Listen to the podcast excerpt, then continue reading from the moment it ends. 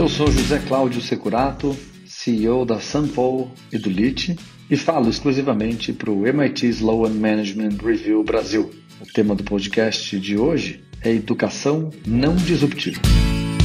Não podemos reduzir o termo disruptivo a um sinônimo de inovação e, ao mesmo tempo, queremos associá-lo à educação se queremos realmente transformar o setor e a humanidade. Educação disruptiva de verdade precisa transformar serviços de educação caros e complicados de serem consumidos em serviços baratos e simples de serem acessados. Para ser disruptivo mesmo, é necessário que as edtechs rompam o status quo do mercado, atendam às necessidades futuras dos alunos e acessem novos mercados. Quando o professor Clayton Christensen cunhou o termo inovação disruptiva, talvez ele não imaginasse que os dicionários mudassem seus significados para redefinir o termo, saindo de uma ruptura negativa para abraçar novos conceitos. Novos conceitos que foram expostos no seu primeiro artigo em 1995, no seu icônico livro de 1997, né, O Dilema da Inovação, e que trouxe bases para a construção do conceito de inovação e de estratégia disruptiva. Naquele livro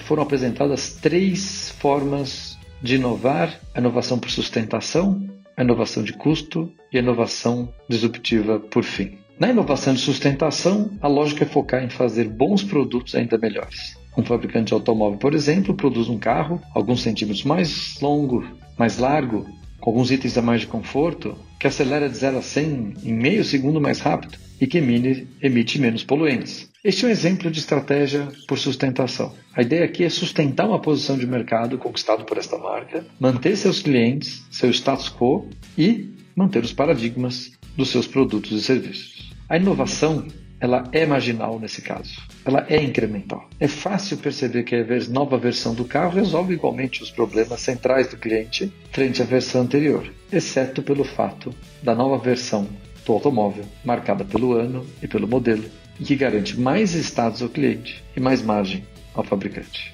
Na estratégia de custo, por outro lado, o objetivo é vender o mesmo produto e serviço para o mesmo cliente mais barato. Aqui o foco é baixar custo para garantir margem e focar na geração final de caixa. Os fabricantes de carros asiáticos fazem isso há décadas, por exemplo, ao simplificar processos, materiais, desenhos industriais, cadeiras produtivas, para em última instância produzir os automóveis mais baratos do mundo, Embora o professor Christensen comente que não há absolutamente nada de errado em seguir essas duas estratégias, ele comenta muito que as empresas falham ao não perceberem a transformação do mundo e não buscarem novas soluções para novos problemas, aonde a solução deveria passar pela ruptura de padrões pré-estabelecidos, de dogmas, de axiomas e de status quo. Daí vem a lógica de estratégia disruptiva, que transforma produtos e serviços caros e complicados de serem usados em produtos e serviços baratos e simples de serem consumidos. O exemplo que eu mais gosto, de vários que o professor Christensen sempre comentou,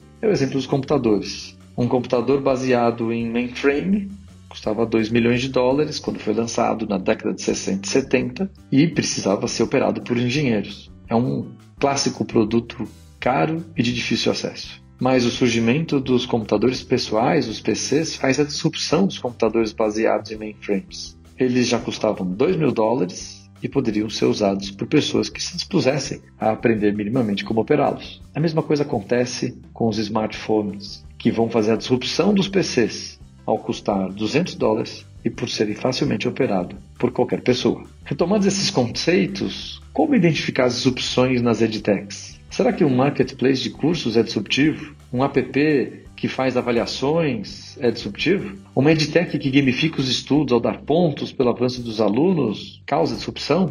Uma edtech que segue os mesmos parâmetros do Ministério da Educação para apresentar, entre aspas, uma nova graduação está fazendo a disrupção no mercado? A resposta para estas e prováveis outras 99% das edtechs é que não, elas não são disruptivas. Não quer dizer que essas edtechs sejam ruins, que não simplifiquem processos que não melhorem a experiência dos alunos, que não modernizem o look and feel e o user experience de todo mundo online. Mas não dá para afirmar que essas edtechs rompam o status quo do mercado. Não dá para afirmar que elas atendem às necessidades futuras dos clientes e nem tampouco que elas permitam, de forma tão ampla, permitir que novos consumidores acessem esses produtos. Por isso, vamos chamar essas edtechs de inovadoras elas não deixam de ser em hipótese alguma, mas não vamos chamá-las de disruptivas, pois isso a maioria não é.